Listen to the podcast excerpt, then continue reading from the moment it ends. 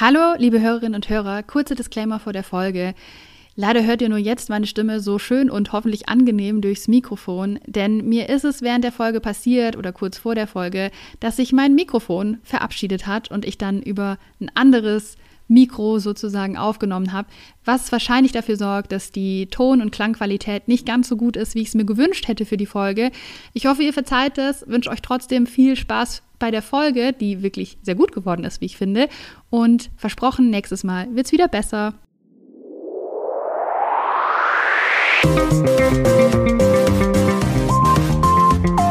Medially. Oder Medially. Der Medienkompetenz-Podcast. Genau. Hallo und herzlich willkommen. Ihr seid hier goldrichtig beim Medially oder Medially Podcast, dem Podcast mit Medienkompetenz. Ähm, ich sehe dich schon enthusiastisch nicken. Mit mir ist wie immer dabei die wunderbare Kim. Hallo. Ja, und ich bin Natascha.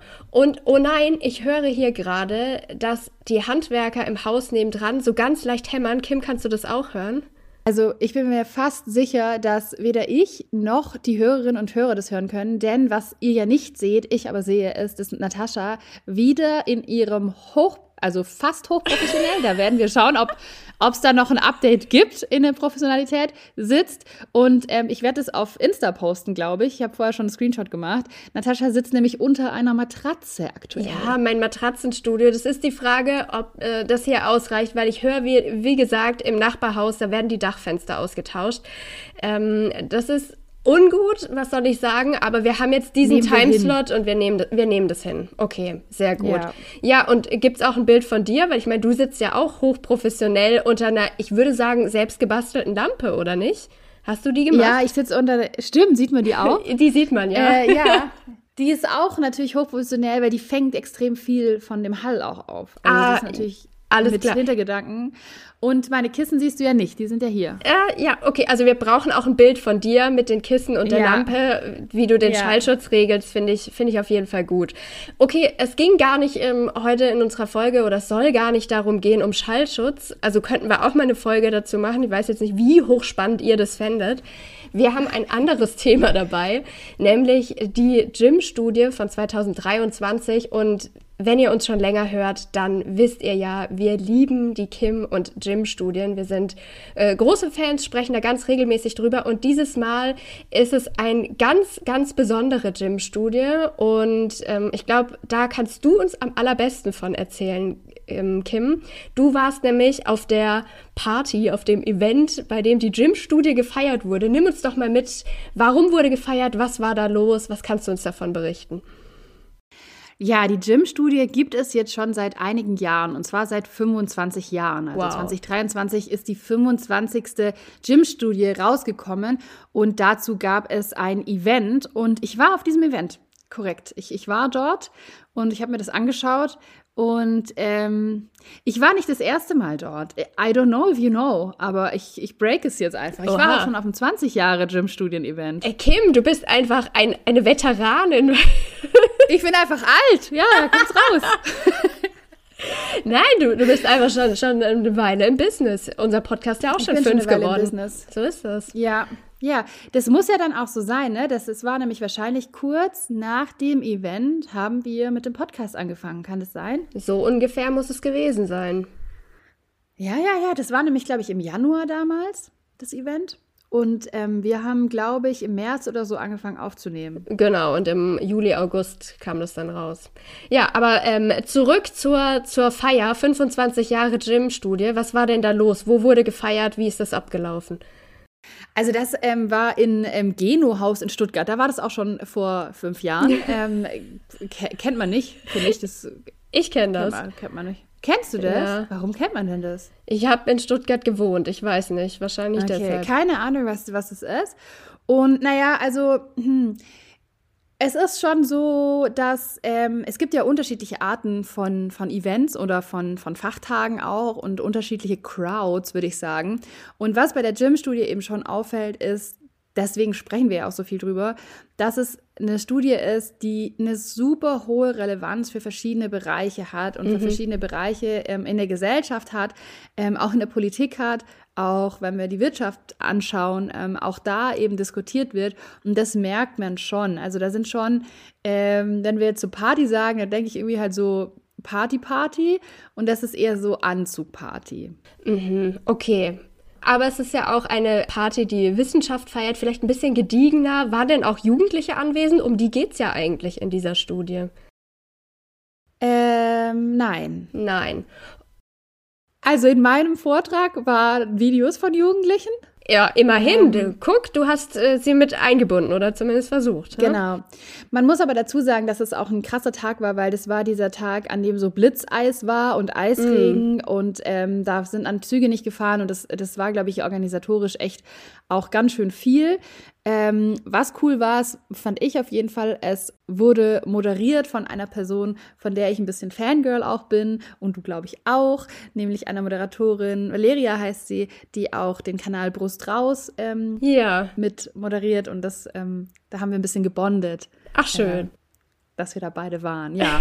Und ansonsten natürlich spannend, weil es halt 25 Jahre ähm, Gym-Studie war. Es gab einen coolen Poetry Slam zum mhm. Anfang, der sehr lang auch ging, wo so ein bisschen die letzten äh, 25 Jahre des, des Autoren auch äh, mediennutzungsmäßig äh, aufgegriffen wurden auf, auf eine lustige Art und Weise. Hat mir auf jeden Fall sehr gut gefallen und ähm, ja, auch immer wieder so Throwbacks zu haben. Wie war das denn vor 20 Jahren? Und das Ding ist ja äh, jetzt, äh, let's be honest, wir, wir sind halt da drin. Ne? Also das bildet ja auch unsere äh, Jugendzeit ab, mhm, diese, ja, ja. diese 25 Jahre. Und da fühlst du dich natürlich dann schon, ah ja, da war das und in dem Jahr war das. Und, mh, mh. Das war schon ganz, ganz schön. Ja, mhm. doch. Cool. Ja, also mir ging es auch so, wie, wie du das gerade beschreibst, alleine beim Lesen. Ich finde, diese Gym-Studie ähm, hat das super gut transportiert und ähm, haben diese Rückblenden immer total schön beschrieben, so dass ich auch beim Lesen immer wieder dachte, ah ja, genau, ja, so war das damals und das war meine Ausstattung und so habe ich mich damit gefühlt. Ähm, ja, finde ich auch wirklich eine besondere Gym-Studie. Wir sprechen immer, immer wieder darüber. Warum haben wir schon Aber ganz Moment. oft erklärt. Stopp, stopp, stopp. Die sprechen auch über uns. Die sprechen über uns. Moment, hä? Wie ja, was? Also, ja, also das war jetzt ein bisschen viel gesagt, aber ich habe ja auch direkt, während da was vorgetragen wurde über die letzten 25 Jahre der Gym-Studie, habe ich direkt heimlich sneaky ein Foto gemacht, das ich dir dann ja auch geschickt habe. Ah, stimmt. Denn es wurde nämlich auch gezeigt, dass äh, die Gym-Studie auch thematisiert wird und da waren dann voll viele Ausschnitte aus irgendwelchen großen deutschen Medienhäusern, Tageszeitungen, Fernsehen und so weiter. Und dann war halt auch aber ein Screenshot, ähm, glaube ich, von dem Hashtag Gym-Studie zum Beispiel auf ähm, Instagram. Und dann waren da eben auch unsere Cover zu sehen von unseren Folgen dazu. Und dann waren wir da einfach auch präsent. Oh, das finde ich richtig toll. Ja. Ja, wollen wir dann ähm, auch mal einsteigen? Unbedingt. Unbedingt. Ich würde gerne was Kurzes zitieren, nämlich den Anfang von der Gym-Studie, ähm, weil ich, das haben wir gerade drüber gesprochen, euch auch so ein bisschen mitnehmen will. Worum geht's da? Natürlich um ganz aktuelle Ergebnisse aus dem Jahr 2023. Darüber möchten wir sprechen, aber auch immer wieder solche Rückblicke und Einordnungen. Was hat sich denn da alles getan? Und zu Beginn der Studie heißt es, vor 25 Jahren lieferte die Studienreihe JIM Jugendinformation Medien zum ersten Mal unabhängige Basisdaten zum Medienumgang von Jugendlichen in Deutschland und konnte so zu einer Versachlichung der oftmals emotional geführten Debatte um die Mediennutzung der jungen Generation beitragen. Damals wurde vor allem über das Fernsehen und den Einsatz von Computern zu Hause diskutiert. Ende der 90er Jahre war das Internet noch nicht im Alltag angekommen. Auch die neu aufgekommenen Mobiltelefone spielten für Jugendliche keine Rolle. Die Medienwelt der jungen Generation hat sich in den vergangenen 25 Jahren komplett verändert. Ja, und das dokumentiert die Gym-Studie, und zwar für 12- bis 19-Jährige. Und das machen die jedes Jahr. Genau. Und deswegen sprechen wir jedes Jahr drüber. Lass uns mal ganz kurz auf, auf die Hard Facts gucken, nämlich auf die Methode und auf die Soziodemo. Also wichtig ist ja, dass, wir haben schon gehört, 12- bis 19-Jährige in Deutschland befragt werden. Und da ist immer, finde ich, die Frage, wann passiert das? Weil der Zeitraum, in der sowas passiert, ähm, ja, total wichtig eigentlich für das ist, was am Ende rauskommt. Wir haben tatsächlich auch einen Fakt heute, bei dem ich das extrem wichtig finde. Der Befragungszeitraum war, und ich sage jetzt ganz grob, im Juni 2023, also von Ende Mai bis Anfang Juli. 30. Mai bis 9. Juli. Perfekt. also it's Juni to me. Und ähm, es wurden 1200 Jugendliche befragt. Und wie wurden die befragt? Mit sogenannten CATI-Interviews, Computer Assisted Telephone Interviews, wurden 70 Prozent der Befragten ähm, untersucht. Da wurden Festnetztelefone ähm, angerufen und auch es gab eine Mobilfunkstichprobe. Das hat sich auch in den 25 Jahren natürlich extrem gewandelt, dass viele Menschen einfach nicht mehr per Festnetz erreichbar sind und deswegen ähm, findet man das eben auch heute in der Gym-Studie wieder, dass Festnetztelefone angerufen werden und auch Handys, Smartphones und 30 Prozent, hat sich auch stark gewandelt, der Interviews, die wurden online durchgeführt, also quasi als Fragebogen zum Ankreuzen. Du hast hier noch was reingeschrieben zum, ähm, zur Soziodemo. Ich habe das reingeschrieben.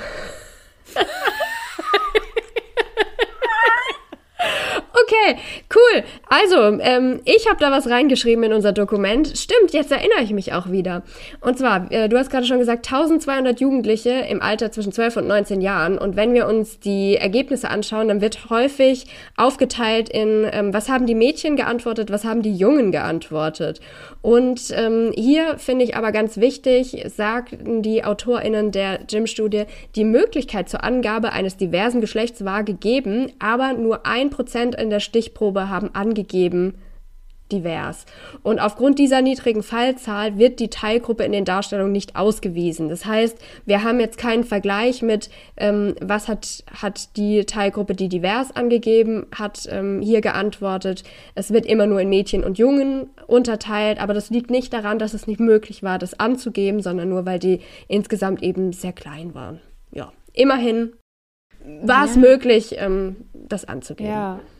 Wobei ich mich frage, was ist dann damit passiert? Wurden die gar nicht aufgenommen oder wurden die irgendwas zugewiesen? Ich nehme mal an, dass die immer in den Gesamtzahlen dann halt in, dabei waren okay. und sobald nach Mädchen, Jungen differenziert wurden, die dann rausgerechnet wurden. So hätte, hätte ich mir das jetzt erklärt. Clever. Wir machen das dieses Jahr wieder so, wie wir das die letzten Jahre auch gemacht haben.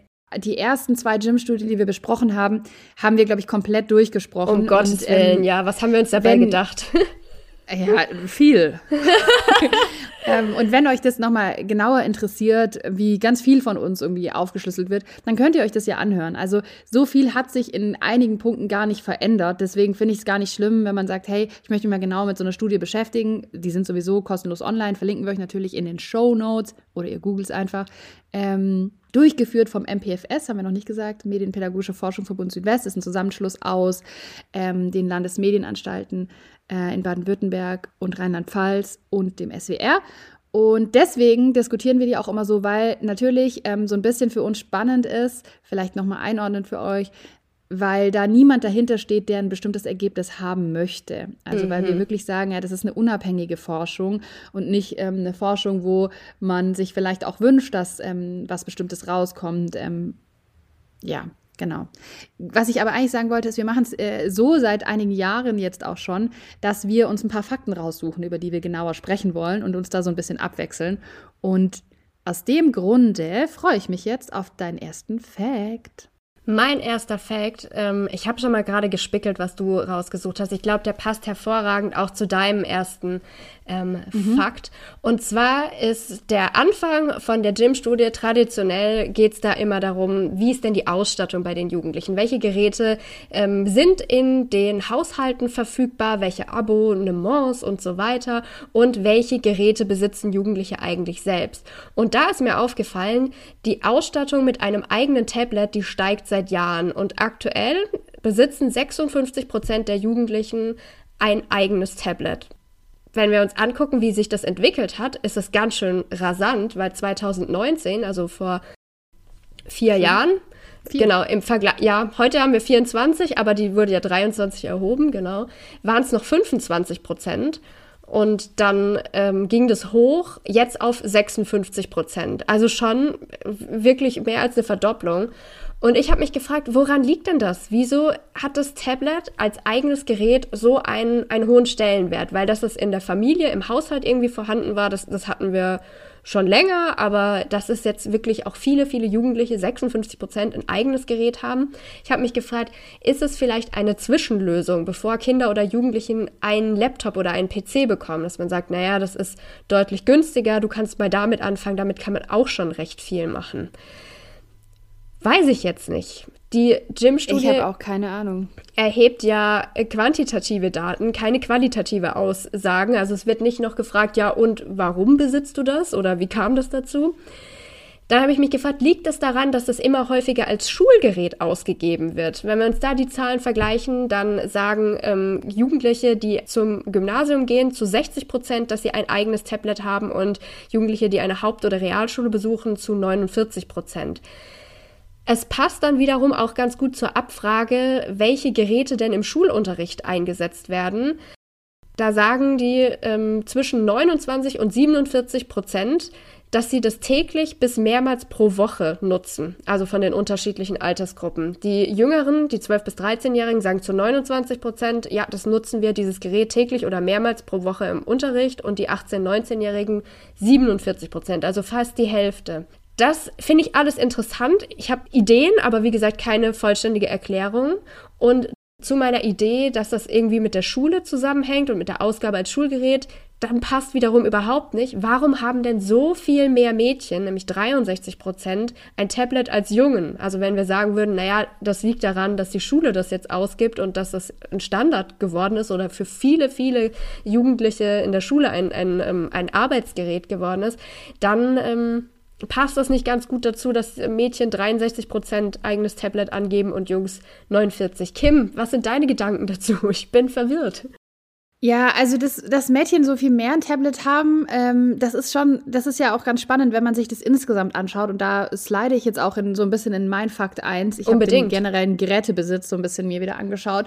Ähm, es ist so, dass eigentlich alle Geräte, die abgefragt werden, haben Jungs tendenziell mehr. Also Jungs und ähm, technische digitale Geräte, das ist einfach teilweise ein bisschen mehr, teilweise deutlich mehr. Hm. Und Jungs haben zum Beispiel deutlich eher Spielekonsolen oder haben zum Beispiel deutlich eher auch Computer.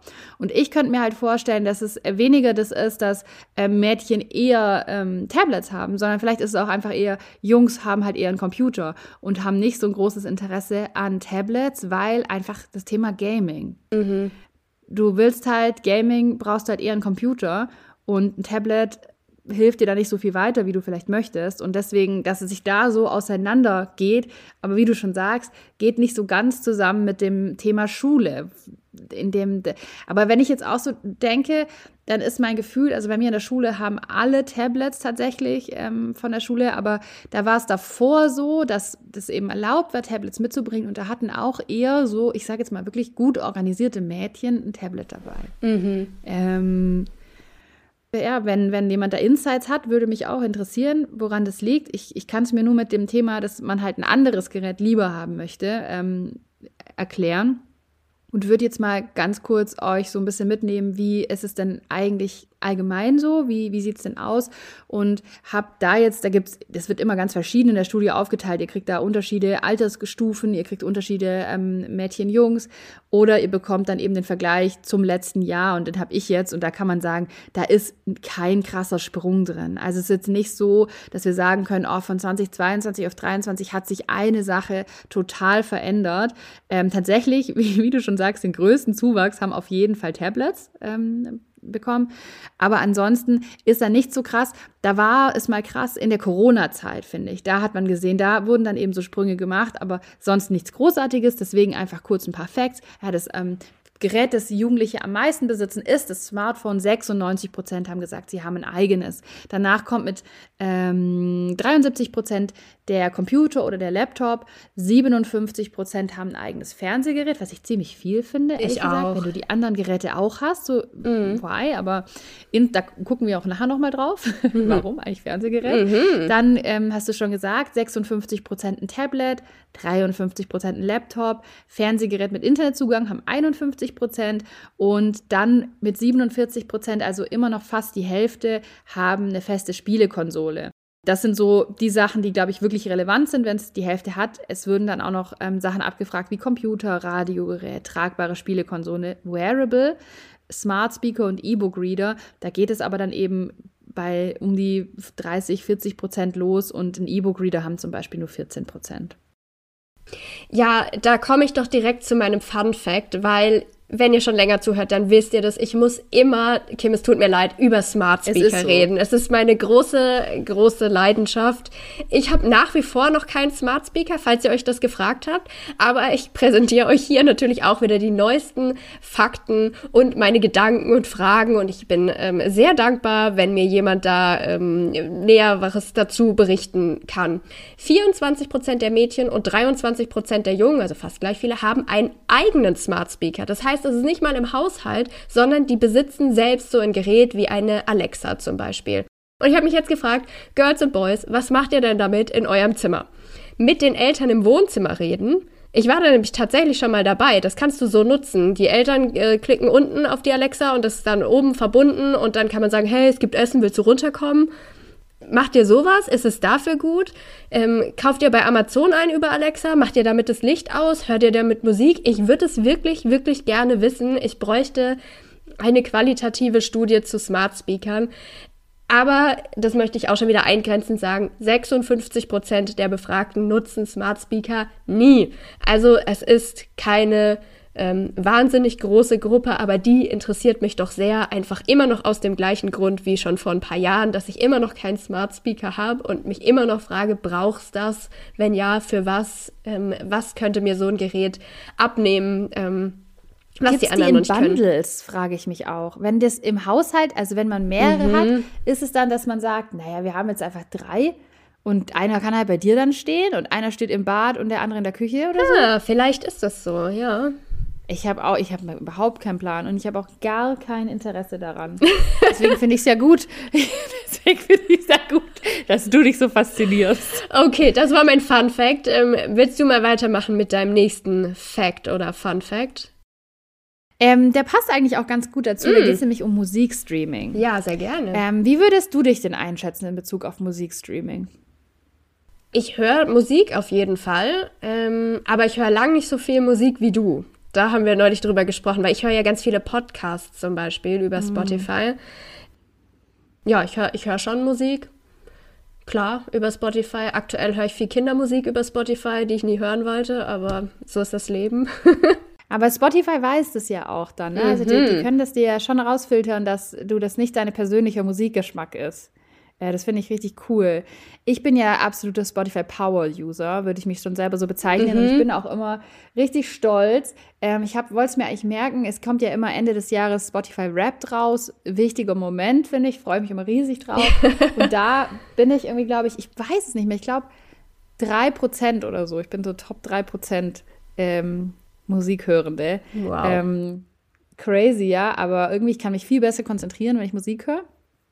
Ähm, deswegen höre ich auch viel Musik, ähnlich, das ist eigentlich auch mein Punkt, wie Jugendliche. Ähm, es ist nämlich tatsächlich so, dass 79 Prozent der Befragten zu Hause Zugriff auf einen Musikstreaming-Dienst wie Spotify, Apple Music, Amazon Prime Music oder YouTube Music haben. Also fast 80 Prozent kann man sagen. Und das ist schon so krass. Ich finde, das ist auch so richtig. Können wir nachher vielleicht auch nochmal genauer drauf eingehen, wenn du überlegst, wie das in unserer Jugend war. Ja. Da gab es halt sowas nicht. Und ähm, da war das halt komplett anders. Und ich weiß auch noch, als ich angefangen habe, in der Medienpädagogik zu arbeiten, da war das noch ein viel größeres Thema, dieses illegale Runterladen von irgendwelchen Songs, weil das halt so die Alternative war. Und dann kamen langsam eben diese Abo-Dienste auf, mit denen man legal Musik hören konnte. Aber da war dann auch, ich sage jetzt mal gesellschaftlich noch so ein bisschen das Thema da, naja, aber das kostet irgendwie 10 Euro im Monat, ist es das wirklich wert? Man mhm. muss wirklich bezahlen. Ja. Ähm, und deshalb finde ich es total erfreulich zu sehen, dass 80 Prozent eben Zugriff auf so einen Dienst haben, weil das ja wirklich was ganz Tolles ist, weil Musik immer eine Rolle spielt, äh, für, für junge Menschen auch insbesondere. Und ähm, dass es so ist, das kann man auch sehen, wenn man schaut, wie lange die am Tag Musik hören. Ich kann überhaupt nicht sagen, wie lange ich am Tag Musik höre. Hast du spontan eine Einschätzung? Nee, das kann ich gar nicht schätzen. Ich finde es auch voll, ich habe es auch versucht oder so. Ich würde sagen, eine Stunde auf jeden Fall, so mhm. Autofahrt. Mhm. Ähm, Und dann halt so tagesabhängig. Gibt bestimmt so Tage, wo, wo acht Stunden dann sind und dann gibt es irgendwie Tage, wo es, weniger ist. Jugendliche nach eigener Einschätzung haben 115 Minuten gesagt, also knapp zwei Stunden. Mhm. Ähm, Mädchen hören da ein bisschen mehr, die haben wirklich genau ein bisschen mehr als zwei Stunden gesagt und ähm, Jungs ein bisschen weniger mit 106 Minuten. Und es ist auch so, dass je älter die Jugendlichen werden, desto beliebter werden Musikstreaming-Dienste und desto beliebter wird es auch länger Musik zu hören. Also die älteste, nee, ist gar nicht die älteste Gruppe, die zwischen 16 und 17 Jahren haben zum Beispiel gesagt, sie hören fast 150 Minuten Musik Genau, und dann wird da übrigens auch schon so ein bisschen spekuliert, ja, warum ist es so? Die, die 16- bis 17-Jährigen sagen fast 150 Minuten und die 18- bis 19-Jährigen 130, also 20 Minuten weniger. Ähm, da wird dann schon spekuliert, dass es vielleicht sein kann wegen mangelnder Zeit, wegen Ausbildung, Abitur. Ähm, Genau. Ja, aber siehst du, da kommen uns die AutorInnen der Gym-Studie mal entgegen. Die versuchen auch Deutungsansätze mit reinzubringen, auch wenn sie nicht qualitativ nachgefragt haben. Bitte mehr davon ja. bei Smart Speakern. Ja, ja, also das ähm, finde ich irgendwie cool mit dem Musik hören und äh, auch spannend zu gucken, was sie da hören. Und da kommt aber jetzt auch mein Fun Fact 1. Ich habe ja. aber auch nur zwei, glaube ich. Mein Fun Fact 1 ist das Thema MP3-Player. Mhm. Wenn du an MP3-Player denkst, was denkst du? Diese komischen, äh, ist das oval gewesen? Diese, diese, mhm. ach, die sahen so komisch aus, diese Dinge. Und wenn du richtig cool warst, dann hattest du ein iPod, aber so cool war ich nie. Ja, doch, ich erinnere mich da noch sehr gut dran. Ich auch. Im Schulbus halt immer. Und ähm, das Ding, dann lief da ja immer so der Titel durch. Oh ja, der, auf dieser Mini-Anzeige. Ja. Genau, auf dieser Mini-Anzeige läuft so der Titel durch. Und ähm, ich habe halt Musik illegal ähm, Ja, und dann stand erhalten. da auch ein falscher Titel oder so. falsche Titel oder dann hast du halt, wenn du dir halt ein Album runterladen wolltest, dann konntest du halt so ordentlich jeden Song nacheinander, was halt so die sortierten Menschen gemacht haben. Und ich war halt immer so, boah, ist mega stressig und dann ist der Song falsch und es dauert alles voll lang. Ah, ich auch, lade das ganze Album ein Stück runter.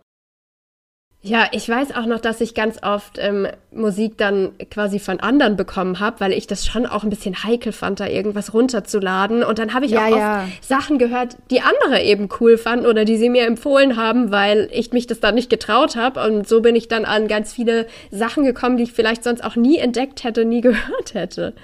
Ja, ja, aber auch dann das zu recherchieren online, was man sich neu runterladen kann, das war ja damals noch eine richtige Arbeit. Da mhm. hat ja Spotify eine coole Liste erstellt.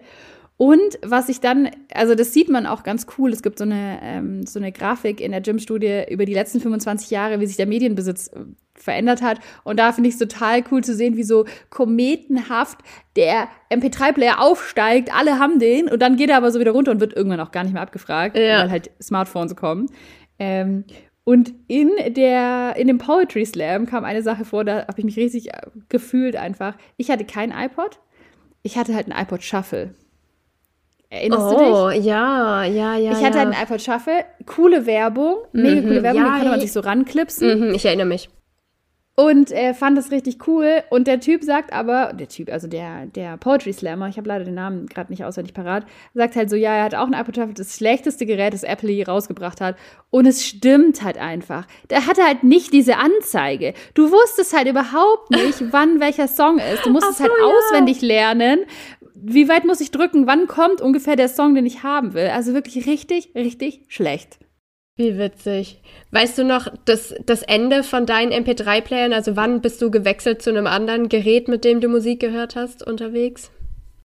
Ich glaube, bei mir war das, ich weiß gar nicht, eigentlich fast schon relativ spät. Ich war nämlich ja im Auslandssemester in Schweden und da gab es Spotify schon. Und in Deutschland gab es es noch nicht. Und dann war ich so, oh mein Gott, wie krass. Hatte dann noch meinen MP3-Player, bin dann zurück nach Deutschland gekommen, hatte dann ein Smartphone. Ah. Und dann kam irgendwie in den nächsten drei Monaten oder so Spotify nach Deutschland. Und dann habe ich sofort da angefangen zu hören. Okay, und dann war das über dein, über dein Smartphone. Ich habe mir ein, ähm, ein Handy gekauft, mit dem man damals Musik hören konnte. Und dann war der, mhm. ähm, also es war tatsächlich noch kein Smartphone, sondern einfach so ein Handy. Mhm. Das war damals auch ähm, eine Weile ziemlich cool mit, mit Radiofunktion und was weiß ich, was dann da mhm. mitgeworben wurde. Also ein spezielles Musikhandy sozusagen auch, mhm. weil man damit eben gut okay. Musik hören konnte. Ja. Ich glaube, ein Sony Ericsson? Ich weiß es nicht mehr. Aber ich habe sehr, sehr lange gehabt und damit viel Musik gehört. Und dann war der MP3-Player Geschichte. Ja, so schnell kann es gehen, ja, mit den ja. Geräten kommen wir von Geräten mit sehr, sehr kleinen Bildschirmen ähm, zu generell Bildschirmen, nämlich der Bildschirmzeit. Und ich muss ja sagen, ich liebe diese neue Abfrage, die die Gym-Studie jetzt hat zur Bildschirmzeit. Und ich finde sie so viel sinnvoller als zu schätzen. Dieses Mal wurde nämlich, ich glaube zum ersten Mal, oder? Habe ich das? Meine ich auch, ja. Ja, zum ersten Mal abgefragt, die Bildschirmzeit am Smartphone. Ähm, kennst du die? Nutzt du die? Ähm, und da kam dann raus, ich nutze die Funktion, die eigene tägliche Bildschirmzeit am Smartphone anzusehen. Ähm, 23 Prozent haben gesagt, ich kenne diese Funktion gar nicht. Also ich wusste nicht, dass es die gibt. Und 33 Prozent haben gesagt, ja, ich weiß, dass es die gibt, aber ich nutze die nicht. Aber immerhin 43 Prozent, also schon wirklich eine ganz gute Größe, haben gesagt, ja, ich kenne die und ich nutze sie auch. Und ähm, bisher wurde bei der Gym-Studie immer abgefragt, ja, wie viel Zeit verbringst du denn am Smartphone? Und dann wurde das geschätzt. Und das finde ich wirklich unheimlich schwierig, das einzuschätzen. Mhm. Und natürlich kann man das ähm, sich einfach mal digital erfassen lassen. Falls ihr das noch nicht kennt, prüft doch mal eure Bildschirmzeit. Also so heißt es bei Apple Bildschirmzeit. Bei Android-Geräten weiß ich gerade gar nicht. Da gibt es, glaube ich, verschiedene Mhm. verschiedene Namen von den Apps, aber man kann sie sich eben auch anzeigen lassen. Und dieses Mal wurde dann in der Gym-Studie weitergemacht mit denjenigen, die gesagt haben, ja, ich nutze diese Funktion. Und die wurden dann gefragt, okay, kannst du mal bitte nachschauen auf deinem Handy, wie ist denn deine Bildschirmzeit am Smartphone? Also wie viel Zeit verbringst du vor diesem Gerät und das ist äh, Bildschirm entsperrt? Und die Gesamtsumme war dann 213 Minuten, also knapp unter zwei Stunden. Und das ist aber total interessant, wenn wir uns jetzt die unterschiedlichen Jahre anschauen. Also bei den 12- bis 13-Jährigen waren das 121 Minuten, knapp zwei Stunden. Oh, jetzt habe ich Quatsch gesagt. 213 Stunden sind natürlich mehr als zwei Stunden. Das sind sogar mehr als drei Stunden.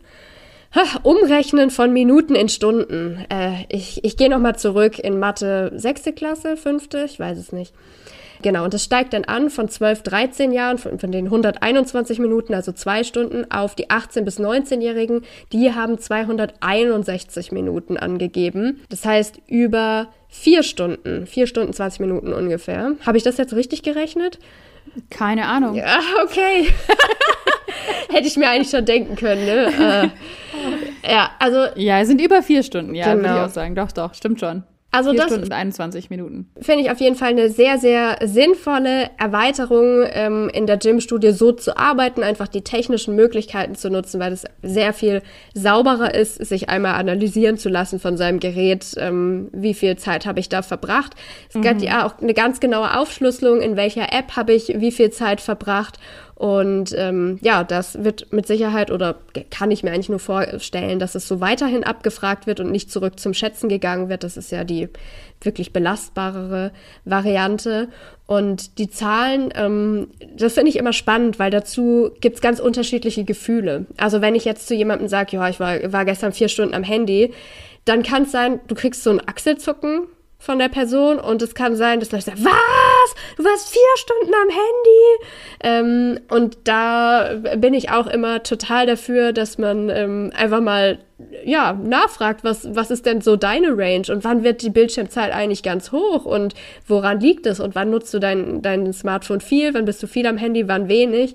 Ähm, und da gibt es ja mittlerweile auch einige Reaction-Videos von Leuten, die sich dann äh, von ihren FollowerInnen einmal zuschicken lassen, die Bildschirmzeiten und darauf reagieren. Und da kann man wirklich absurd hohe Zeiten feststellen von Leuten, die irgendwie 17 Stunden Bildschirmzeit hatten oder ähnliches. Ähm, genau, da habe ich ein witziges Video von Fiontime ähm, gefunden auf YouTube. Ähm, Kenne ich auch nur dank dir. haben wir mal drüber gesprochen. ja, da reagiert er auf die Bildschirmzeiten von seinen Fans und das ist schon, schon witzig und absurd. Ich finde es voll spannend, dass du das ansprichst, wie emotional das Thema ist. Das habe ich nämlich tatsächlich in meinem ähm, Vortrag auch angesprochen auf dem mhm. Drip-Studien-Event. Ja. Ähm, weil es natürlich jedes Jahr auch dann diese Grafik gibt, die uns zeigt, wie ist denn die durchschnittliche, durchschnittliche Bildschirmzeit dieses Jahr, wie war es letztes Jahr, wie war es vor drei Jahren und so weiter. Und es ist, finde ich, so krass, wenn du siehst, es ist, oh, dieses Jahr ist um 20 Minuten runtergegangen, dann ist es so, gut, das ist jetzt ein Aufatmen. Das war ein Corona, das war ein Corona halt schlimm, aber jetzt wird alles besser. Und wenn es aber wieder hochgeht, ist es nicht gut. Hm. Und es ist so krass, wie schnell wir da werten. Und ähm, ich glaube, da müssen wir uns so ein bisschen, also das ist meine persönliche Meinung jetzt einfach, müssen wir uns echt so ein bisschen mal frei machen davon und sagen, hey, es, wenn ich mir überlege auch, so in meiner Logik, was alles dazugekommen ist an Funktionen, wie viel ja. mehr durchdrungen und durchzogen die Welt ist, wie viel mehr es selbstverständlich geworden ist in den letzten Jahren für Jugendliche zum Beispiel den Stundenplan auf dem Handy zu haben. Viel Voll. mehr noch zu planen übers Handy. Viel selbstverständlicher, dann äh, sehen wir zum Beispiel Musikstreamingdienste oder Streamingdienste allgemein sind einfach noch viel mehr auch auf Handys genutzt. Viele schauen ja auch Netflix auf dem Handy. Ähm, zu navigieren, so, solche, solche Tools einfach zu nutzen, da könnte die Bildschirmzeit meiner Meinung nach einfach viel krasser ansteigen, mm. wenn man sich überlegt, wie die Relevanz einfach zunimmt. Und vielleicht ist es einfach gar nicht nötig, auf solche Zahlen mit einem, oh, oh je, hm, das ist aber jetzt schlimm das ist aber jetzt nicht gut, dass das angestiegen ist. Da müssen wir was machen, zu reagieren, sondern erstmal zu gucken, was steckt eigentlich dahinter? Muss uns das wirklich beunruhigen oder nicht? Also kann ich, äh, möchte ich zum Ausdruck bringen hier, dass man sich da mal selber vielleicht auch ähm, reflektiert, weil ganz ehrlich, natürlich in mir passiert es auch, dass ich auch erstmal denke, mh, hm, ich sehe die Zahl, es ist hochgegangen dieses Jahr, glaube ich, um 20 Minuten oder so ähm, im Vergleich zu letztem Jahr. Ähm, ich weiß, wenn, wenn du das auf einem Elternabend zeigst, mh, hm, ist erstmal schlechte Stimmung. Ja, es ist, ist, ist, ist finde ich, echt so. Ja, aber finde ich total wichtig, was du sagst. Ähm, einfach dieses sich nochmal bewusst machen, was steckt dahinter und auch vor allem gerne Jugendliche mit reinnehmen und fragen, hey, stört dich das eigentlich selbst? Wie kommst du denn damit klar? Und auch immer wieder diesen Vergleich zu uns Erwachsenen auch selbst machen. Jo, wie ist denn deine Bildschirmzeit? Ja, also ich muss sagen, ähm, die, die ist äh, sehr, sehr ähm, nah dran an dem, was Jugendliche hier auch angeben. Mindestens. Ja, es ist ja auch was ganz Neues dazugekommen, vielleicht auch. Deswegen würde ich jetzt gerade nach deinem nächsten Fakt fragen. Ja, sehr gerne, wenn wir schon bei Sachen sind, die für Aufregung gesorgt haben. Ich habe mir einmal ausgesucht, äh, ChatGPT wurde ähm, ja ganz, ganz groß diskutiert. Kann man jetzt überhaupt noch Hausaufgaben aufgeben? Sind unsere Prüfungsergebnisse noch belastbar oder benutzen jetzt nicht eigentlich alle schon ChatGPT? Und das finde ich cool, dass es abgefragt wurde in der Gym-Studie. Und ähm, man konnte zur Antwort geben, ich kenne ChatGPT und ich habe schon mal ausprobiert, ja, ich weiß, dass es das gibt, aber äh, eigentlich nur, was es bedeutet. Dann, ja, ich habe das schon mal gehört, aber ich weiß auch nicht genau, was das heißen soll. Und nein, ich höre zum ersten Mal davon. Und 38 Prozent der befragten Jugendlichen haben gesagt, ja, ich kenne das, ich habe das auch schon mal ausprobiert. Also nicht mal 40 Prozent haben tatsächlich erste Erfahrungen mit ChatGPT gemacht. Wir erinnern uns, der Befragungszeitraum Ende Mai bis Anfang Juli 2023. Wir haben unsere ChatGPT-Folge, glaube ich, Ende 2022 gemacht. Ab dann wurde da, oder Anfang 23, da wurde total viel drüber diskutiert. Ähm, ein paar Monate später sehen wir, den Zwischenstand, wir wissen ja nicht, wie es sich jetzt in, in der Zwischenzeit entwickelt hat, ähm, dass 38 Prozent es schon ausprobiert haben. Das heißt im Umkehrschluss aber eben auch, eine Mehrheit hat es noch nicht ausprobiert. Und das wurde auch noch genauer aufgeschlüsselt. Wir sehen, dass Jungen ein bisschen eher dazu tendiert haben, das Ganze schon mal auszuprobieren, dass es mit dem Alter ansteigt. Also die, die größte, größte Zustimmung gibt es bei den 16- bis 17-Jährigen. Da sind 51 Prozent, die schon mal ausprobiert haben. Geht dann wieder interessanterweise runter bei den 18- bis 19-Jährigen mit 46 Prozent. Ähm, und wir sehen auch Bildungsunterschiede, nämlich Hauptrealschule, da sind es 29 Prozent der Befragten, die das Ganze schon mal probiert haben, ChatGPT, und am Gymnasium 45, also schon mal wieder ähm, einiges mehr. Ja, was, was waren noch so deine Gedanken zu dieser Abfrage? Ja, der Befragungszeitraum einfach mega wichtig. Mhm. Also ich meine, dass das echt erst ähm, zum Halbjahr ähm, 2023 so ein bisschen Thema wurde und ich kann mir vorstellen, dass die Zahlen mittlerweile deutlich höher sind. Mhm. Ähm, ich finde, ja, es, es, wird auf jeden Fall diskutiert. Wie geht man damit um? Was, was, kann man, was kann man machen mit Hausaufgaben und so? Und ich weiß nicht, inwiefern es wirklich, mh, hm, wie soll ich sagen, zukunftsrealistisch diskutiert wird oder irgendwie auch positiv eingestellt, weil ganz viel es ja darum geht, dass wir es unbedingt vermeiden müssen auch und vielleicht äh, es da auch spannend wäre, ein bisschen hinzuschauen, ja, wie kann man das eigentlich gut nutzen und wie kann man vielleicht auch ähm, Schule so gestalten, dass es eine Selbstverständlichkeit hat, dass es ähm, KIs gibt und ähm, dass die auch Quellen sein können. Aber was muss ich dann zum Beispiel angeben? Ich stecke da echt nicht genug im Thema drin, merke ich immer wieder. Und ähm, weiß nicht, ob das jetzt ein kleiner Werbeblock ist, aber ich habe mir dazu ähm, schon zwei Vorträge angeschaut ähm, und weiß, das ist bei Phobitz, wo Natascha und ich beide auch Fortbildungen online haben, ist so ein Online-Fortbildungsportal, da auch echt viel zu KI gibt. Also das mhm. ist, glaube ich, so eine Quelle, die ich voll empfehlen würde. Ähm, echt coole zukunftsweisend ist, glaube ich, das Wort, das ich suche, ähm, in, in dem Sinne, cooler Umgang zu finden mit KI und Schule. Ja, genau. Also für, für Lehrkräfte und auch vor allem für Lehrkräfte, die sich überlegen, wie kann ich dann den Umgang auch meinen SchülerInnen beibringen? Wie können wir darüber sprechen? Was, was müssen die wissen, um ähm, ja, mit sowas zukunftsweisend umgehen zu können? Mhm. Gut, dann willst du weitermachen mit deinem nächsten Fakt oder wolltest du noch was dazu ja, sagen? Nee, den kann ich auch ganz kurz halten. Ich mag ja immer das, was sind die Top-Apps und da hat sich auch nicht so viel verändert. Also es sind so klassisch, WhatsApp ist auf Platz 1 ähm, und äh, so weiter. Und dann finde ich aber spannend, sich anzuschauen, hey, wie ist es im Altersverlauf? Ähm, weil wir haben, glaube ich, immer noch, es ist eigentlich WhatsApp, Instagram, TikTok, YouTube so, das sind, glaube ich, die ersten Plätze. Mhm. Ich habe jetzt hier mir nur reinkopiert die Aufschlüsselung nach dem Alter. Und da sieht man halt voll deutlich, dass sich da was verändert. Es ist nämlich so, wenn ich die älteste Gruppe anschaue, die 18- bis 19-Jährigen, da sagen 80 Prozent WhatsApp, damit Platz 1. 40 Prozent sagen, ähm, Instagram gehört zu meinen wichtigsten Apps, Platz 2. 24 Prozent sagen, YouTube gehört dazu, das ist damit auf Platz 3. Und dann danach kommen mit 20 Prozent TikTok und mit 15 Prozent Snapchat. Aber wir sehen schon deutlich, WhatsApp und Instagram, das ist halt schon so, ne, das sind schon die Top-Plätze bei den Ältesten. Relativ ähnlich sieht es auch bei, den, bei der Altersklasse drunter zwischen 16 und 17 aus. Wenn ich mir aber jetzt im Kontrast die jüngste Gruppe anschaue mit 12 und 13, dann ist immer noch WhatsApp deutlich auf Platz 1, aber dann ist es ein anderes Bild, das sich mir bietet. Da ist es nämlich so, dass auf Platz 2 mit 29 Prozent TikTok liegt. Also Instagram 40 Prozent bei den 18-, 19-Jährigen. Nee, nee, das ist bei, äh, bei den 12- bis 13-Jährigen auf jeden Fall nicht auf Platz 2. Da kommen dann mit knapp 30 Prozent TikTok, auf Platz 3 mit 27 Prozent YouTube, auf Platz 4 mit 22 Prozent Snapchat und erst auf Platz 5 mit 14 Prozent Instagram.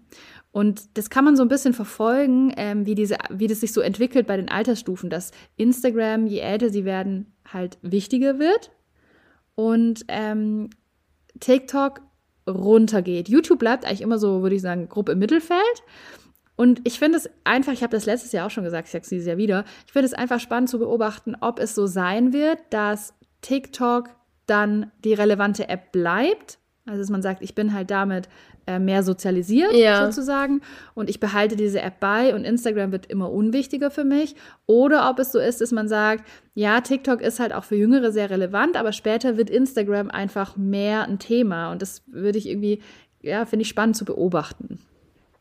Ja, hast du eine Prognose? Ah, ganz schwierig. Also letztes Jahr habe ich ja gesagt, ich glaube, dass es sich so verändert, also dass TikTok relevanter wird und Instagram abnimmt. Aber dieses Jahr ist mein Gefühl so, dass Instagram vielleicht Funktionen bietet, die ähm, mehr diesen Entwicklungsbedürfnissen so, ähm, also dieses sich connecten mit Leuten mm. und da mehr so sehen, was in deren Leben los ist, was auf TikTok nicht so gemacht wird, dass das halt dann relevanter wird ab 14, 15, 16 und in Kontakt zu bleiben zum Beispiel und dass deswegen halt Instagram da weiter oben sein könnte. Müssen wir schauen. Finde ich sehr schlau und sehr nachvollziehbar, was du sagst. Also das könnte ich mir sehr gut vorstellen, dass es so daran liegt, dass man das mit 12, 13 einfach noch sehr anders nutzt und dass die Bedürfnisse sich so ändern, dass dann ähm, Instagram da besser passen könnte. Bleibt mhm. spannend. Mhm. Ich habe auch noch was zu einer App, ähm, nämlich zu Be Real. Wir haben jetzt mhm. endlich Zahlen. In dieser Studie wurde das erstmals abgefragt und 16 Prozent der Jugendlichen nutzen Be Real. Achtung, wieder Befragungszeitraum. Juni 23. Was sagst du dazu? Was hättest du geschätzt? Ja, ich, ich weiß es echt nicht. Ich hätte auch, ich hätte vielleicht so 25 Prozent mhm. geschätzt. Mhm. Ähm, also sind nicht so viele. Und ich finde es auch spannend zu überlegen, ja, Juni war der Befragungszeitraum. Ist es jetzt schon weniger geworden? Oder ist es mehr geworden? Und gefühlt ist es nicht mehr geworden. Okay. So. Aber ich habe keine Ahnung, wie ist deine Einschätzung? Ich frage mich auch gerade, ähm, was da passiert, weil Be Real versucht, glaube ich, irgendwie spannend zu bleiben oder äh, ja, hat, hat Ideen oder versucht, da, mehr, mehr Leute zu locken oder die bisherigen auch zu halten. Ich wurde zum Beispiel gestern von Be Real gefragt, ob mich ähm, bestimmte Marken oder Personen interessieren würden. Ich sollte mal angeben, von wem ich gerne Inhalte sehen würde. Ich habe da mal Taylor Swift geklickt. ähm, ja, weil das ist auch so ein, so ein Punkt, wenn ich Be Real vorstelle im Vergleich zu anderen sozialen Netzwerken, da sind die Funktionen ja doch sehr eingeschränkt. Also es ist witzig und nett so zum Austausch mit, mit den Freunden. Jetzt gibt es ja auch noch die Gruppen seit einiger mhm. Zeit, aber ich weiß nicht, ob es ausreichend ist, so von den Funktionen, um, um langfristig mhm. dran zu bleiben. Ähm, Deswegen 16 Prozent. Ich, ich hatte nicht, nicht so ein großes Gefühl. Jetzt habe ich gedacht, ich frag mal dich, du bist noch näher dran in der Schule und, und kriegst es vielleicht noch mehr mit, als ich, die immer nur so punktuell irgendwie dabei ist. Ja, ich muss mal, ich werde mal, ich werde mal in die Forschung gehen. Ich bin jetzt irgendwie in den nächsten Wochen so in ein paar achten Klassen. Frage ich mal nach. Die sind, glaube ich, eine gute Zielgruppe. Aber ja, wie du sagst, ne, die Funktionen sind halt vielleicht irgendwann so ausgenutzt und man kennt es schon. Ich wurde gestern erinnert, ein BeReal hochzuladen, weil ich sonst meinen Streak verloren hätte. Ja, ähm, Mensch. Also, ich bleibe dran für uns. Ich berichte. Sehr, sehr gut. Soll ich dann schon zu meinem nächsten Fakt kommen? Ja, aber eigentlich? unbedingt, immer. Und zwar geht es um die Nutzung von Sendungen, Serien und Filmen im Internet. Mhm. Wenn du das hörst, du hast es dir jetzt vorher schon angeschaut, deswegen stelle ich einfach die Frage an euch Hörende. Ähm, was denkt ihr denn? Wo werden am meisten Sendungen, Serien und Filme geschaut? Ich möchte nochmal antworten, ohne reinzugucken, Netflix. Ja. Würde man sagen, oder? Ja. Aber es ist halt nicht Netflix, es ist halt YouTube. Das ist interessant, aber YouTube kostet halt auch nichts. YouTube kostet halt auch nichts, genau. Aber es ist echt so, dass ähm, vor Netflix in allen Altersgruppen YouTube steht, ähm, da wird am meisten Sendungen, Serien und Filme geschaut. Und jetzt ist halt irgendwie so ein bisschen die Frage, was heißt Sendungen? Mhm. Ist eine Sendung dann irgendwie auch ein YouTube-Video von meinem liebsten YouTube-Star? Oder geht es wirklich um, um Serien, Filme in die Richtung? Weil da habe ich mich gefragt, was kann man denn da auf YouTube gucken? Ja, voll oft gibt es ja so Uploads, dass du auf YouTube eigentlich doch alle möglichen Inhalte findest, die dann auch illegal irgendwie hochgeladen werden, dass du doch wirklich viele Sachen nutzen kannst, die eigentlich eher auf den Streaming-Plattformen zu finden sein sollten. Mhm. Und ich frage mich auch, wie du gerade sagst, wie wird das definiert? Sind Jugendlichen mit solchen mit solchen Genres überhaupt so vertraut und nutzen sie wie Erwachsene oder sagen die eigentlich zu allem Video, ja, Serie, keine Ahnung, das ist ja alles am Ende ein Video, was ich gucke. Mhm. Ja, wobei dann denke ich irgendwie, wenn sie alles reinnehmen, dann hätte YouTube noch deutlich höher sein müssen, um noch das kurz höher. einzuordnen. Es ist so zwischen 58 und 64 Prozent sagen, ja, ich schaue das äh, täglich oder mehrmals pro Woche auf YouTube. Und bei Netflix ist es zwischen 44 und 54 Prozent, also ein bisschen drunter. Und ich glaube, dann hätte YouTube, wenn es alle Content sein sollte, höher sein müssen. Ja, das kann auch sein. Ich weiß es nicht. Also es ist auf jeden Fall YouTube auf Platz 1, danach Netflix, danach Amazon Prime Video, danach Disney Plus, ähm, dann Livestream der Fernsehsender, Mediatheken, AD, ZDF, Kika, Sky, Join und RTL Plus, wisst ihr, bin ich Userin. und ähm, dann Wow oder WoW, ähm, wie auch immer man das aussprechen möchte. Ähm, ich habe mir gedacht, vielleicht gucken sie Animes, weil ich krieg mit, dass Animes einfach voll das Ding sind und vielleicht mhm. kann man das irgendwie auf YouTube gucken da hinzuzufügen, äh, was, wird, was wird eigentlich gerne geguckt, da kann ich nur sagen, dass ähm, das einen deutlichen Unterschied gibt zwischen ähm, Jungen und Mädchen in der Studie. Und zwar kann man grob sagen, dass Mädchen deutlich eher Reality- oder Castingshows gucken ähm, oder Soaps. Also auf Platz 1 bei den Mädchen ist natürlich GZSZ, wo ich auch seit wirklich jetzt mittlerweile zehn Jahren versuche, wieder reinzukommen. Schaffe ich nicht. Es ist zu anstrengend, okay. Es ist zu schwierig, aber manchmal versuche ich wirklich extra reinzuschalten und zu gucken, welche Menschen gibt es noch. Oh ja. Joe Gerner? Ich glaube, aber ich weiß nicht, ich glaube, der, der steigt jetzt aus, habe ich immer Nein! Aber bin mir nicht sicher, bin mir nicht sicher. Direkt Promi-Flash-Check. Aber es gibt doch so ein paar, ich weiß nicht, wie die, die Namen sind, die sind praktisch gekommen, als ich aufgehört habe schon zu gucken. Also vor 20 ähm, Jahren. Ja, ja, genau. Ja, wahrscheinlich schon. Ähm, jedenfalls, genau, ist, ähm, das ist auf Platz 1, aber dann sowas wie Germany's Next Top Model, Deutschland sucht den Superstar, Shopping Queen, solche Themen sind bei den Mädchen relativ weit oben und bei den Jungs ist es eher so ein bisschen ausdifferenziert in, in Serien wie Simpsons, Big Bang Theory, aber auch Tagesschau zum Beispiel. Das fand ich ja krass. Tagesschau, ne? Auf Platz 1 bei den Jungen, habe ich mich auch gefragt ist es jetzt wirklich hier deine, deine Lieblingssendung oder ist es wie bei mir früher, das gibt den krassen Deal, du darfst dann noch Fernseh schauen, aber nur die Tagesschau. Was, Jungs, was passiert bei euch? Man muss aber auch, man muss aber auch sagen, dass diese Top-Plätze da, die haben alle so unter 10% Zustimmungswerte, ja. weil es sich halt so krass ausdifferenziert. Deswegen, so viel können wir da auch nicht drauf geben. Oder liegt es daran, dass sie gar keine Namen kennen und dann, oh, was kenne ich? Hm, Tagesschau. Ja, komm, Tagesschau. das habe ich schon mal gehört. glaube ich, gut. Habe hab ich viel Gutes drüber gehört.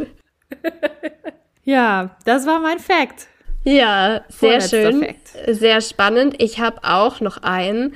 Und zwar ein äh, Fun Fact. Wir haben ja gerade schon so über YouTube gesprochen. Und ähm, da möchte ich einen Fun Fact reinpacken. Nämlich Julian Bam. Der kommt immer noch seit Jahren auf Platz 1 beim beliebtesten YouTube-Kanal, der abgefragt wurde, mal wieder in der Gym-Studie. Und er wurde dieses Mal erstmals richtig geschrieben.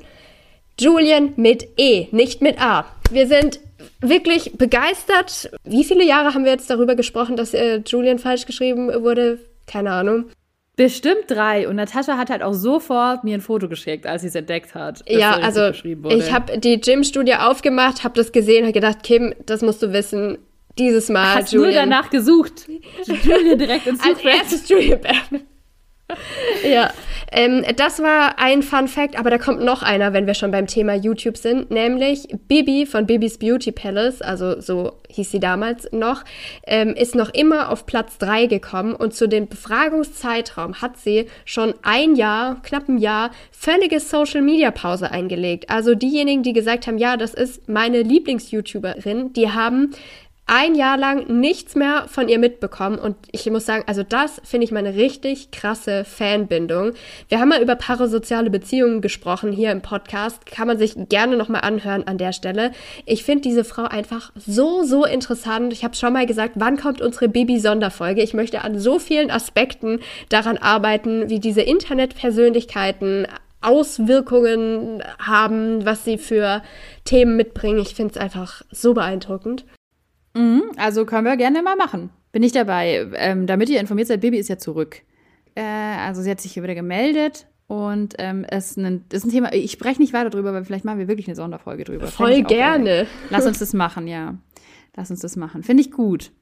Dazu passt der kleine Mini-Fun-Fact, dass ähm, es ja immer die Sorge gibt, dass äh, Jugendliche, oh Gott, oh Gott, die gucken sich die an und dann wollen die alle Influencerinnen mhm. oder Influencer werden.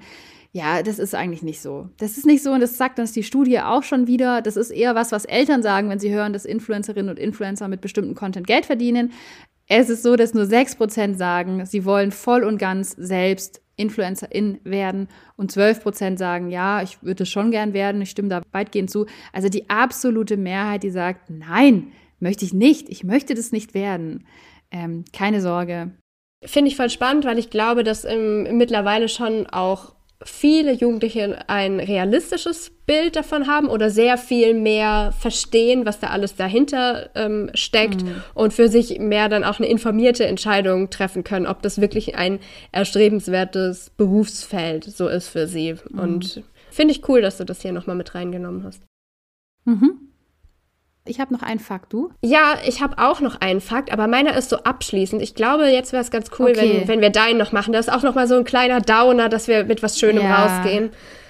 Ja, ja, ich mache den meinen letzten Fakt, da geht es um das Thema Information und das ist wirklich ein Downer. Und zwar ist es folgendermaßen, es wird da auch abgefragt, was interessiert euch und das ist an sich ganz interessant, ähm, weil das zum Beispiel rauskommt, dass sie sich für Weltgeschehen interessieren, für Klimawandel, für den Krieg in der Ukraine zum Beispiel und so weiter. Und danach kam die Frage an die Jugendlichen, wenn du dich über das aktuelle Weltgeschehen informierst, und zwar täglich oder mehrmals pro Woche, wo oder wie passiert das? Und da sind auf den ersten drei Plätzen ganz, ganz klar vorne Gespräche mit der Familie, dann Nachrichten in TV und Radio, das sind so 54 Prozent Zustimmung und Gespräche mit Freunden mit 53 Prozent. Ist mir wichtig, das sind die Top 3 zwischen 63 und 53 Prozent Zustimmung, vor allem Gespräche mit Eltern ganz, ganz weit oben oder mit Familie und danach auch mit ähm, Freunden, aber auch Nachrichten, TV und Radio. Das ist ganz klar, das sind die Top-Quellen, um sich über Informationen, äh, über das Weltgeschehen zu informieren. Aber dann kommt eben auf dem nächsten Platz, und das ist immer zwischen 33 und 29 Prozent, also ein Drittel der Jugendlichen gibt es an, YouTube, TikTok und Instagram. Die sind super, super relevante Quellen für Informationen. Ja, für ein Drittel der Jugendlichen täglich oder mehrmals pro Woche informieren die sich über Weltgeschehen auf diesen Plattformen. Und ich möchte es verbinden mit einem Fakt, und zwar der Frage, ähm, sind dir im letzten Monat im Internet folgende Dinge begegnet? Und da ist es einfach so, dass insgesamt gesagt wird, 58 Prozent der Jugendlichen, ja, mir sind Fake News begegnet.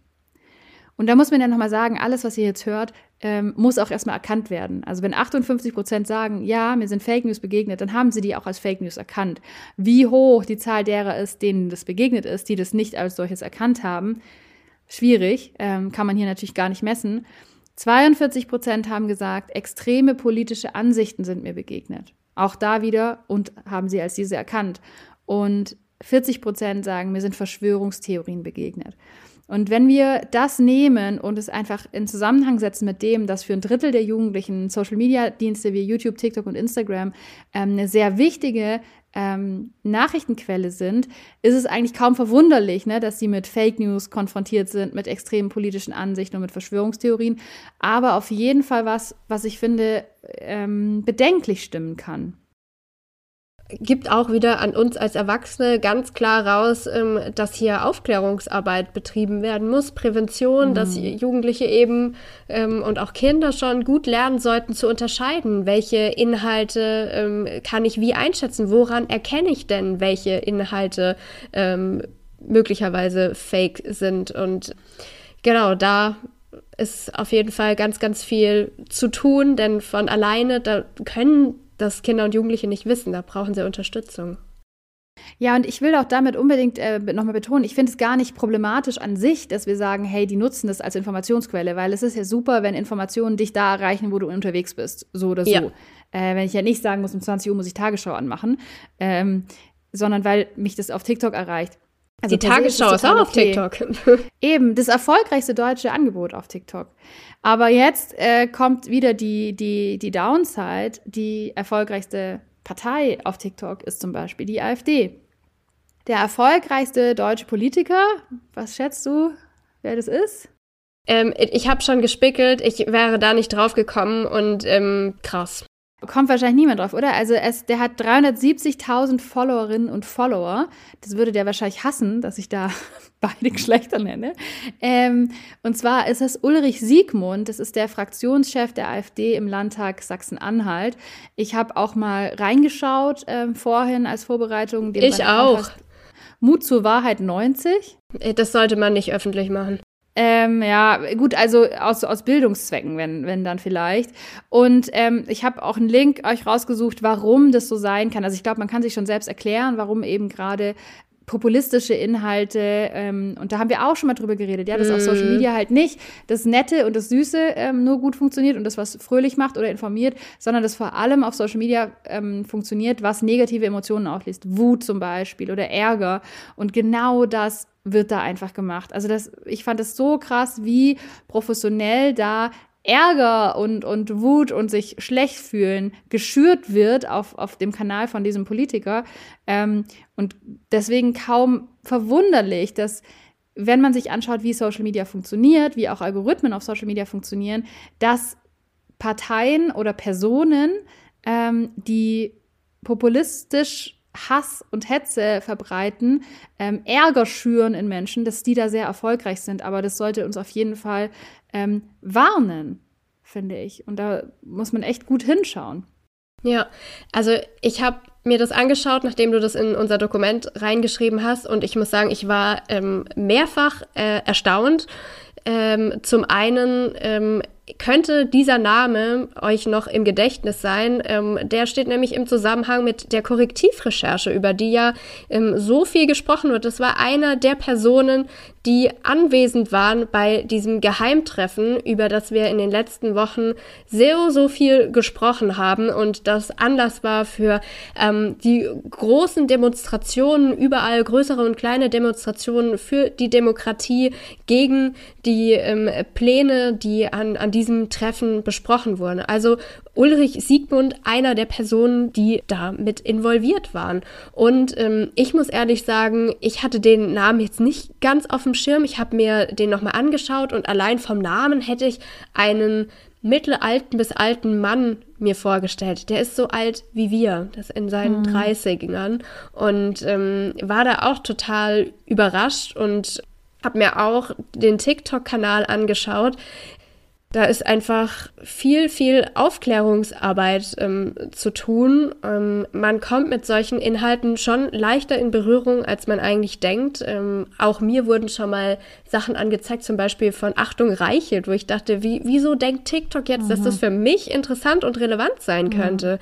Mhm. ich war dann auch wieder aus Bildungszwecken eigentlich ganz äh, ja, fand ich es fast schon gut, dass ich das auch mal gesehen mhm. habe. Und ähm, auch wenn man gerne möchte, ähm, sich in seiner Social-Media-Welt gut fühlen und nur die Dinge wahrnehmen, die schön sind oder die, die wir gerne im Leben haben wollen, es ist trotzdem wichtig, das nicht auszublenden, dass mhm. eben solche Parteien, solche Personen ähm, da extrem großen Zulauf kriegen, so wie du das gerade perfekt beschrieben hast.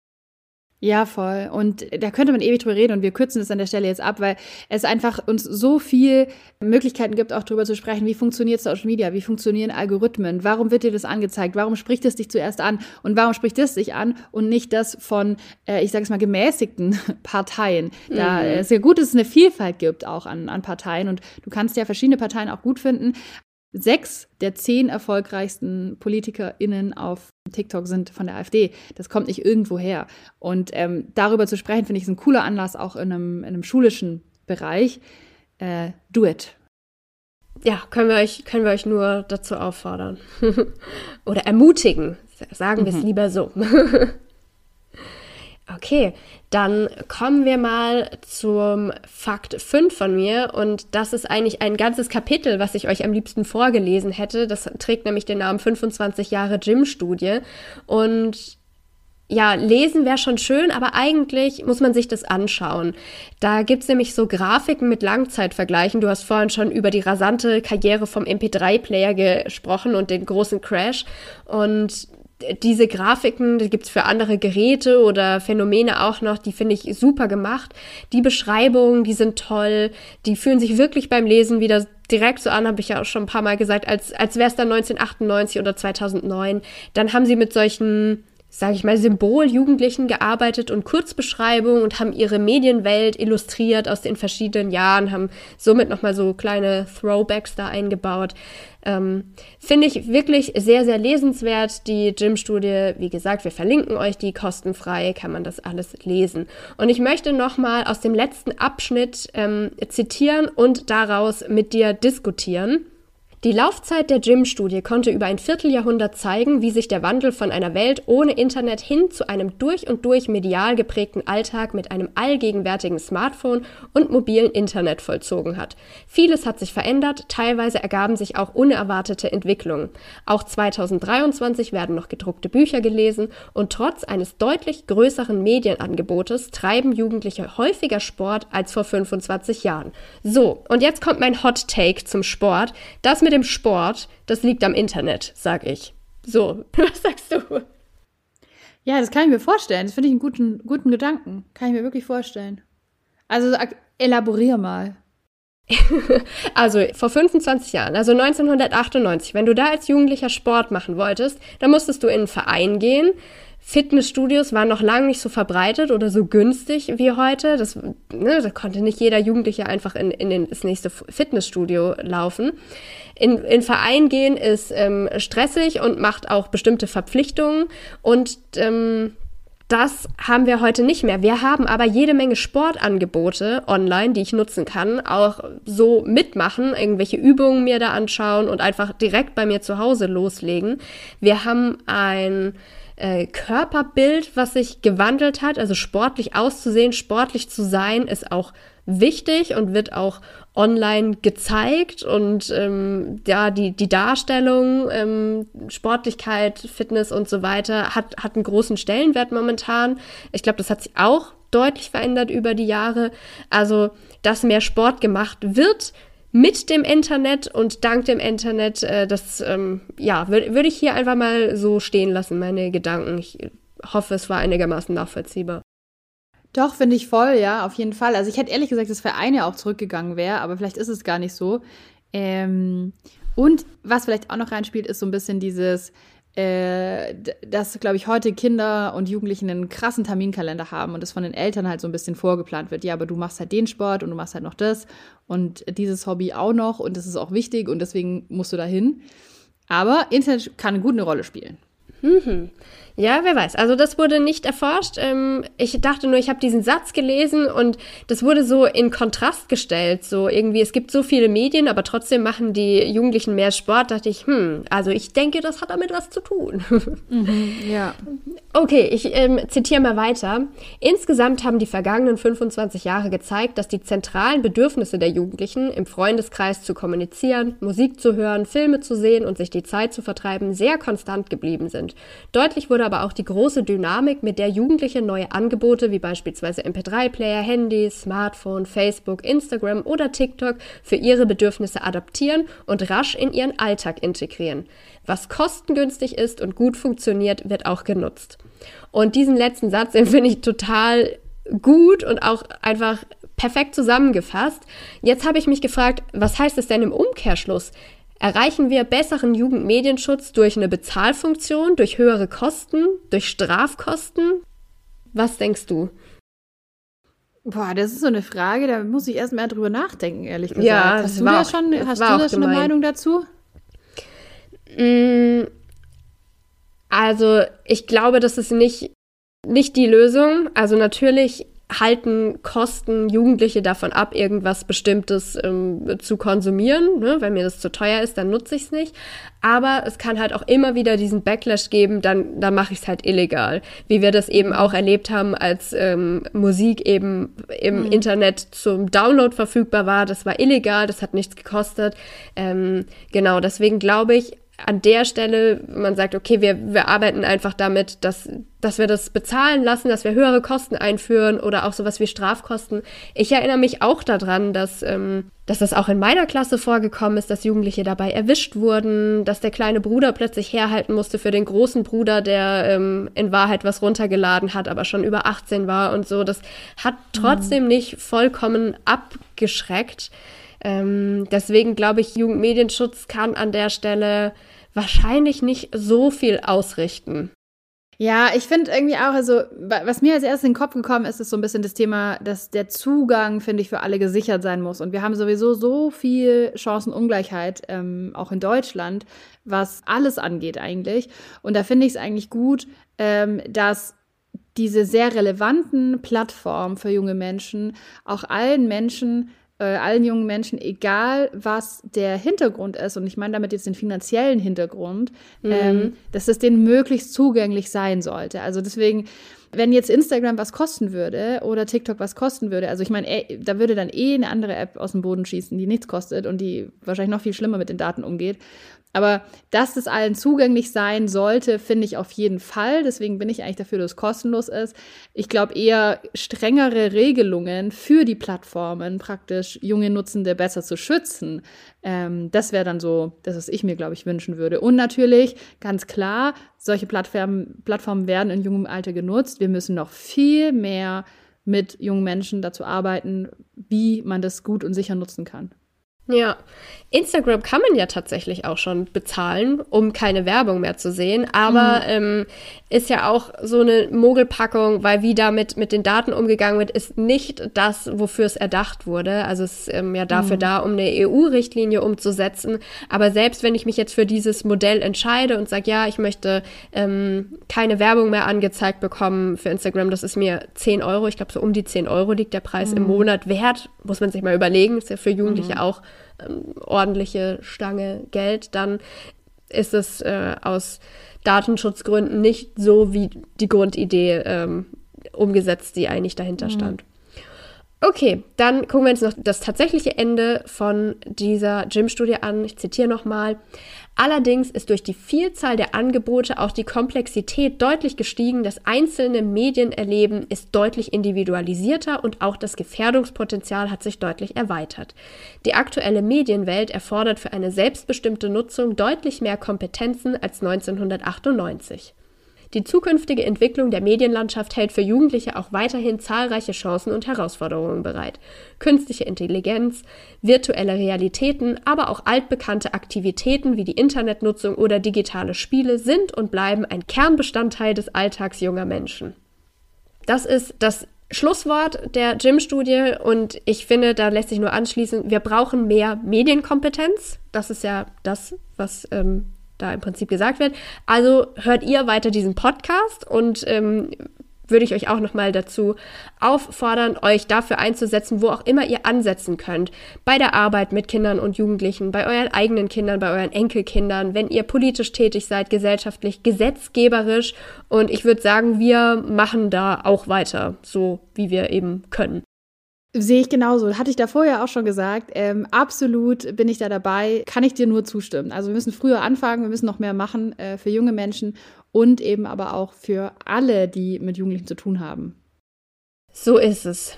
Und jetzt haben wir wirklich sehr lange über diese Gym-Studie gesprochen, aber sie ist auch wirklich schön. Guckt sie euch gerne selber an. Ähm, Ihr könnt sie bestimmt in der ein oder anderen Fragestellung brauchen. Sie liefert, wie gesagt, ganz tolle Daten dann bleibt uns eigentlich nur noch zu sagen.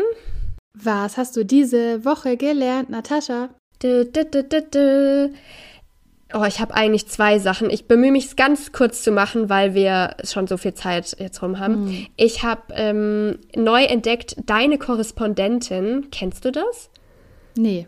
Das ist ein, ähm, ich nenne es jetzt mal Medienangebot aus Deutschland und die haben ähm, erschreckende Zahlen, haben auch schon drüber gesprochen. Deutsche Medien berichten viermal mehr über Männer als über Frauen. Und dem wollen sie was gegenübersetzen. Die gibt es auch schon ganz schön lange. Ich hatte die nur noch nie entdeckt. Und wollen Geschichten erzählen von Frauen aus Deutschland, aus der Welt. Das ist die Kernidee hinter Deine Korrespondentin. Und das finde ich cool und unterstützenswert. Und ähm, deswegen wollte ich das hier einmal droppen. Und außerdem habe ich ein persönliches Problem. Ähm, mein Lieblingsjoghurt gibt es nicht mehr. Der war der Made with Love, ein Lupinenjoghurt.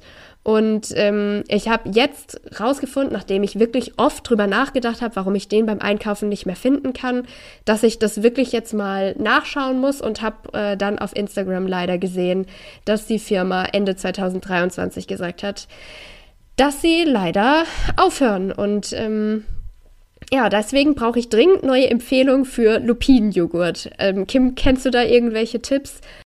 Ich kenne auch nur den und habe immer den mit Stracciatella so gern gegessen. Fand ich wieder lecker. Ja, die gibt's nicht mehr. Es ist so traurig. Also äh, bitte ja. schreibt uns brauchbare Tipps für Lupinenjoghurt bitte an ähm, Medially Podcast auf Instagram oder an medially.podcast@gmail.com.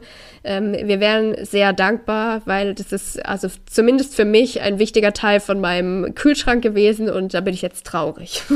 Verstehe, verstehe, verstehe, verstehe. Ja, ich habe auch ein trauriges Thema, dass, dass man, Nein. ich habe da so ein, in, so ein, in so ein Rabbit Hole reingegangen, auch ein bisschen. Oh Aber je. ich verlinke euch das einfach, um das kurz zu halten. Ich habe mich gestern mit jemandem über Kuchen-TV gesprochen. Ähm, mm. Tim Held heißt er. Ähm, eine Person, die immer wieder auftaucht, also immer wieder aufgetaucht ist in den letzten Jahren für mich in, in Workshops, wird von Jungs genannt. Mhm. Ähm, der, ich weiß gar nicht, wie man den beschreiben soll eigentlich. Das ist einfach, ähm, also ich finde es ein Arsch. Also so muss man es einfach sagen. es ist einfach jemand, der, das ist so ein Meinungs-YouTuber, äh, Meinungsstreamer, der ähm, sich sehr viel an Frauen abarbeitet und der sehr antifeministische Inhalte teilt, ähm, der auch schon ja selber einige Shitstorms hatte, unter anderem, weil er seine ähm, Freundin, Frau, ähm, Mutter seiner Kinder äh, auch äh, geschlagen hat. Und da auch Gewalt schon. Also das ist eine ganz zweifelhafte Person und auch wenn man sich die Inhalte anschaut, ähm, absolut zweifelhaft. Da, da geht es auch viel um Hass und um sich aufregen über andere und insbesondere eben häufig um, um Frauen oder um andere Minderheiten, so kann man es eigentlich sagen. Ähm, und der war auf Twitch gesperrt. Der wurde auf Twitch gesperrt und zwar ähm, ist der Hintergrund, dass eine ähm, Streamerin auch, Shoyoka heißt die, die wurde als Spielerin des Jahres auch ausgezeichnet beim ähm, Deutschen Computerspielpreis und dafür hat sie generell sehr viel Hass abbekommen ähm, von verschiedensten, auch großen ähm, Streamern, auch von Montana Black zum Beispiel und eben auch von KuchenTV weil sie diesen Preis oh, nicht verdient hätte. Mhm. Und da mag man über ein paar Sachen diskutieren können. Ähm, aber es ist natürlich schon wieder äh, ja, bezeichnend, dass sie als Frau da so viel Hass abbekommt und nicht eben die Jury, wenn man es nicht gerechtfertigt findet, sondern halt sie. Und ähm, sie hat ihn eben gemeldet bei einem Stream, wo er sie, das, ich habe den Stream nicht gesehen, unter Druck gesetzt haben soll und ähm, das wurde irgendwie zu viel. Da hat, hat sie ihn gemeldet bei Twitch und Twitch hat ihn dann gesperrt und er hat jetzt gegen diese Sperre geklagt. Und da war jetzt die Verhandlung und äh, da wurde entschieden, dass er äh, nicht gesperrt sein darf auf Twitch. Ja, nicht, nicht mehr gebannt, ne? Also kann jetzt genau. wieder streamen auf Twitch. Ja, das ist die Frage, weil Twitch Oder? ja nicht automatisch, also das, ich weiß nicht, was Twitch jetzt macht. Ah, okay. Also das ist jetzt halt ein Urteil, aber die Plattform selbst muss da, glaube ich, noch drauf reagieren. Mhm. Jetzt heute, wo wir aufnehmen, habe ich da noch nichts darüber gehört. Ähm, genau, und irgendwie bin ich über dieses Urteil eben draufgekommen, was da alles dahinter steht und ähm, werde euch da, glaube ich, einen Artikel von der Amadeo Antonio Stiftung auch in die Shownotes packen, weil es schon wichtig ist, finde ich, sich damit auseinanderzusetzen, wie krass es einfach Frauen geht, die sich in der Szene befinden, wo sie laut einigen Männern nicht sein dürfen. Und zwar, das ist die Streaming- und das ist die Gaming-Szene. Und hm. wie krass dieser Hass und diese Abwertung sind, dass man sich eigentlich sagen muss, ich muss ja Angst dafür haben, einen renommierten Preis zu gewinnen, weil mir dann sowas passieren kann. Ähm, das ist ja dann die, dieses System, in, der, in dem das stattfindet. Und das ähm, finde ich bedrückend, aber irgendwie wichtig. Und deswegen wollte ich das heute noch besprechen. Ja, also ich freue mich auf jeden Fall auf diesen Artikel. Da kann ich bestimmt auch noch einiges für mich mitnehmen. Ähm, KuchenTV, ähm, wie du sagst, bei Jugendlichen ein Thema. Also sollten wir auch gucken, was, was müssen wir darüber wissen, was kann man zur Aufklärung sagen und ähm, ja, wie kann man da auch sensibilisieren, dass möglichst ähm, die nachfolgende Generation das nicht mehr für selbstverständlich hält, dass man ähm, GamerInnen, vor allem Frauen, äh, dafür beleidigt, äh, einfach nur, dass sie Frauen sind und in dieser Szene mitmischen wollen. Gucke ich mir auf jeden Fall an. Ganz genau. Und dann äh, würde ich sagen, freuen wir uns aufs nächste Mal. Wir haben einige Anfragen bekommen für unser nächstes Thema und werden das auch äh, im nächsten Podcast geplant behandeln. Genau, wollen wir das schon verraten? Nee. Nee, okay, dann bleibt uns jetzt äh, nichts weiter zu sagen, außer äh, dass ihr bitte auch beim nächsten Mal wieder zuhören sollt. Und vielen Dank, dass ihr heute so lange dran geblieben seid, wenn ihr es bis zum Ende hierher geschafft habt. bis zum nächsten Mal. Macht's gut. Tschüss. Tschüss.